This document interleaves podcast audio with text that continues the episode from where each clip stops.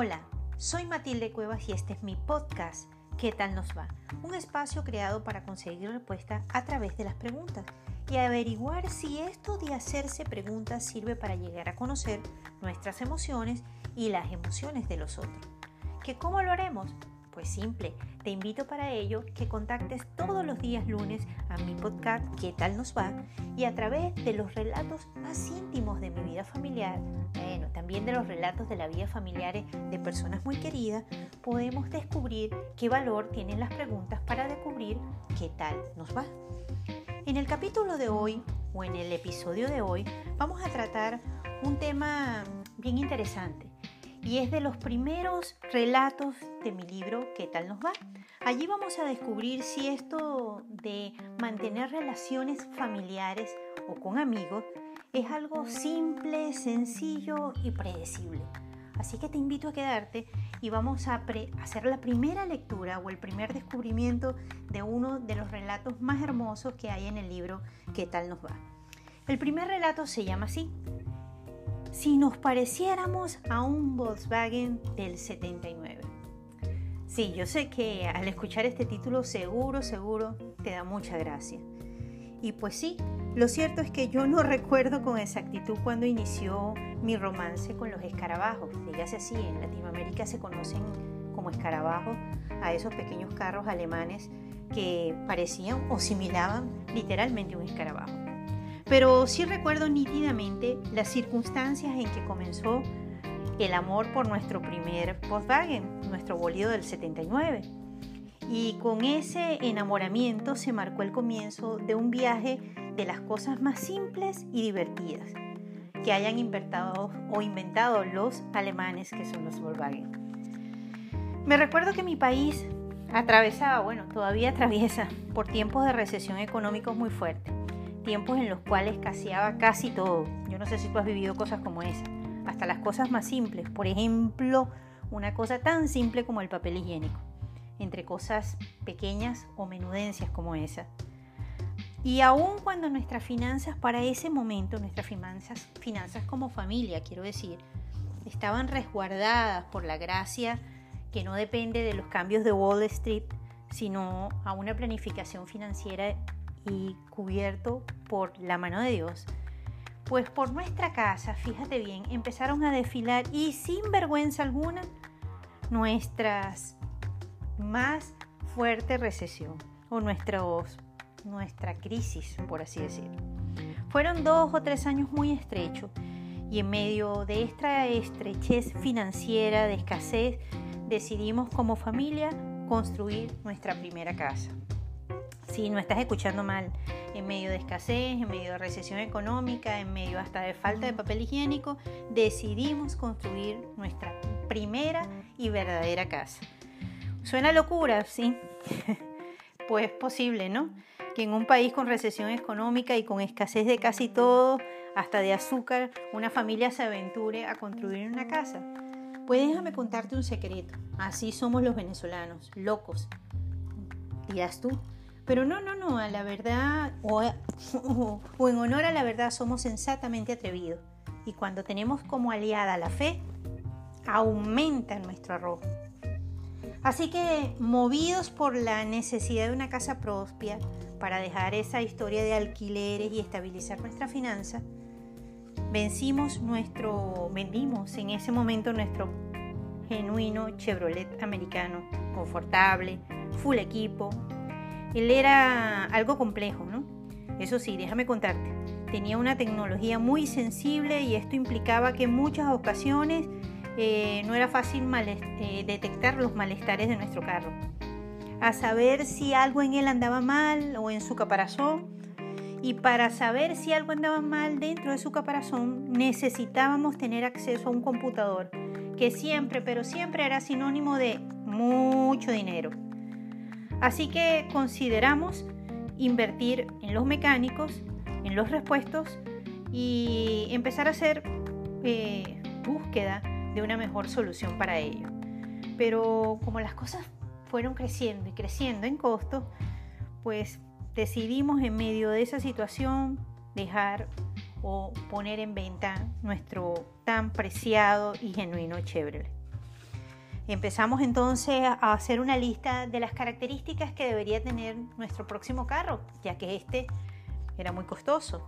El próximo debía ser económico, que los repuestos fueran más astutos que la escasez del país, porque pues ciertamente en nuestro país la escasez es muy astuta, que usara poca gasolina, y aun cuando era lo único que conseguíamos fácilmente, digo, la gasolina, que le dijese o que no supiese que estábamos en un, país petrolero. Y sobre todo necesitábamos un automóvil que no requiriera de computadoras para saber que algo andaba mal en ella o algo, o algo en ese caparazón estaba dañado. Es decir, necesitábamos un automóvil simple, sencillo y predecible. Pues bravo, lo conseguimos conseguimos un escarabajo del año 79. Era un azul profundo, un par de ojitos delanteros llorones, una cosa bella. Nos contenía a los cuatro, de vez en cuando a la abuela, y hasta tenía una adaptación de aire acondicionado para los días calurosos de mi tierra.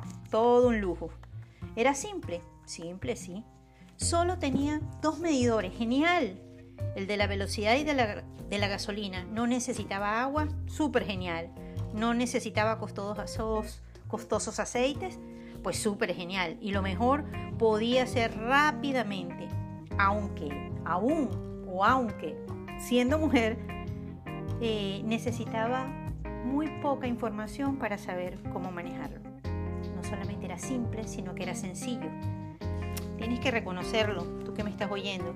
La vida sería más fácil y más simple si pudiéramos identificar las emociones propias, las nuestras y las de aquellos a quienes amamos o con quienes caminamos, tan rápidamente como podíamos identificar nosotros los males de nuestro Volkswagen del año 79. Permíteme que te lo cuente o te lo resuma de esta manera. Una mamá pudiera detectar fácilmente si está pasando o qué está pasando por la cabeza de su adolescente de 15 años solo con escuchar dos o tres de sus únicos sonidos. Lo otro que pudiéramos hacer es que un esposo pudiera saber qué requiere su esposa con tan solo ver sus dos únicos medidores emocionales. ¿Te imaginas? Nuestros hijos pudieran estar a solo milímetros de nuestro cuerpo. Claro, como en los Volkswagen todo es tan pequeñito, aún en días agitados pudiéramos estar muy muy cerca. Y las amistades, al igual que los tanques de los escarabajos, ¿sabes qué maravilla? Requerirían poca inversión de combustible y aún así llegarían con nosotros hasta la China, hasta Bélgica de ser posible. ¡Qué genial!